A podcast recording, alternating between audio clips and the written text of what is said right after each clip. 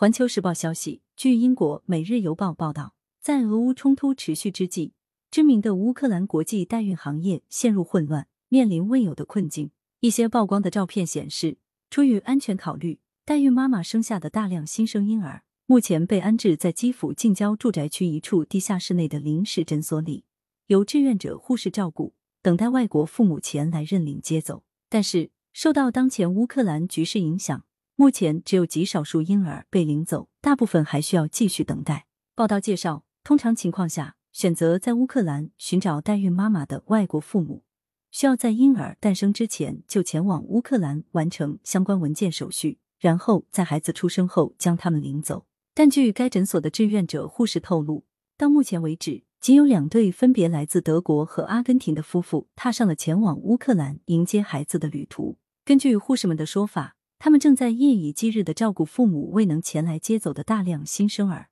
这让他们十分疲惫，甚至没有休息的时间，只能试着小睡一会，然后和同事换班继续工作。报道指出，有几名婴儿已经分别被来自美国、英国和澳大利亚的父母接走，其中一名二月二十二日由乌克兰代孕妈妈生下的婴儿，已经被其来自美国的父母带离乌克兰。据这对美国夫妇描述，他们带着才出生四天的女儿。花了二十七个小时才到达乌克兰和波兰边境，其中最后八小时是冒着严寒完全步行的。期间，这对夫妇中的妻子一直担心婴儿饿死或冻死。最终，他们先后进入波兰境内，并前往华沙，目前已经安全抵达美国。而根据与寻求代孕的外国父母合作的澳大利亚机构成长家庭 Growing Families 估计，在乌克兰境内，目前还有八百多名已经怀上外国人孩子的代孕妈妈。报道指出，已经有来自十二个国家的一百多对外国父母联系了成长家庭寻求帮助。